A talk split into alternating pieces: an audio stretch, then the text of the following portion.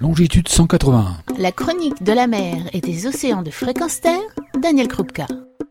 Bonjour, après plus d'un an de Covid-19, la situation va retourner à la normale. Le monde de demain est là, ce fameux monde qui devait suivre au monde précédent la crise sanitaire, pour ne plus avoir à vivre une autre crise, pour pouvoir dire plus jamais ça. Maintenant que demain est là, que va-t-il se passer? Rien car bien évidemment, tout va ressembler à avant. Libéré, vous allez consommer et vous ruer dans les restaurants, dans les bars, dans les magasins, dans les gares, dans les aéroports. Et vous consommerez et voyagerez pour rattraper le temps considéré perdu en remettant un peu plus tard ce monde d'après que vous souhaitiez. Procrastination quand tu nous guettes.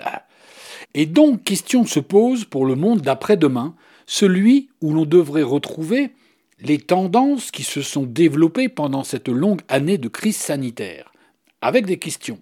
Qu'avez-vous retenu? Quel bilan? Quelles conclusions tirez-vous de cette crise sanitaire? Dans votre vie personnelle, dans votre vie sociale, dans votre vie professionnelle. En conséquence, quels changements allez-vous effectuer dans votre vie? Exercice difficile, délicat, qui peut amener à s'enfouir la tête dans le sable et faire l'autruche, ou examiner ou réexaminer chacun de ses choix pour un après-demain possible. Je dis possible au sens de réalisable, vivable, durable, responsable, soutenable. Un après-demain qui chante plutôt que des décennies de larmes à venir. Et personne n'est à l'abri de ces questions.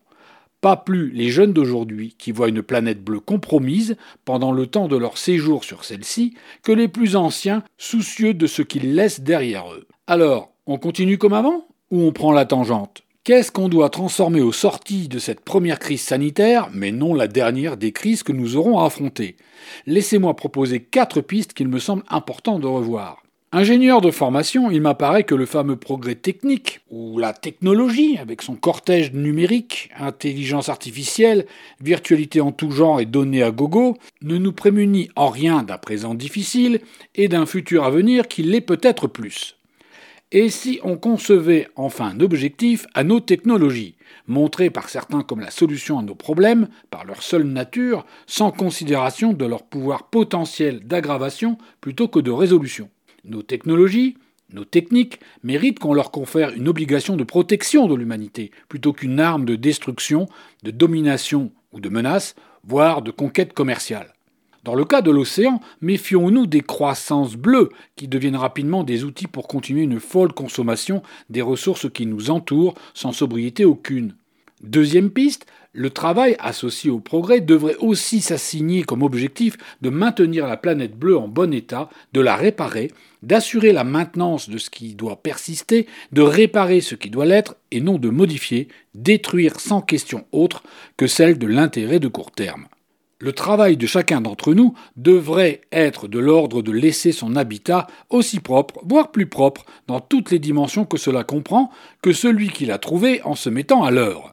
Une obligation de résultat, ce qui conduit aussi à nous interroger sur la notion de préservation de notre trésor commun au vivant, je parle ici de patrimoine humain et vivant, d'écosystèmes, des indispensables à tous, eau, air, sol, etc., et ce, en remettant en cause ou en utilisant le droit de propriété à bon escient, d'y mettre des limites quand ce droit court à la destruction, de le vivifier quand il tend à préserver le long terme. Nous ne sommes que des locataires usufruitiers de passage sur la planète. Tâchons de respecter les conditions du bail pour que l'habitat soit laissé dans un meilleur état que celui dans lequel nous l'avons trouvé. Vœux pieux Incantation Peut-être.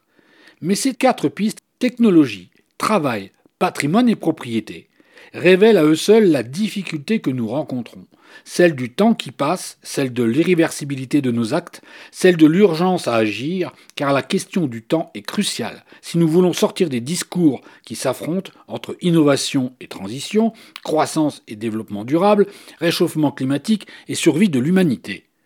Dans les faits, il le semble dans les faits, il semble que rien ne semble changer, ou si lentement que le risque est de subir douleur et souffrance, voire de ne pas durer. Comment allons-nous réaliser notre continuité, la transmettre aux générations actuelles et futures?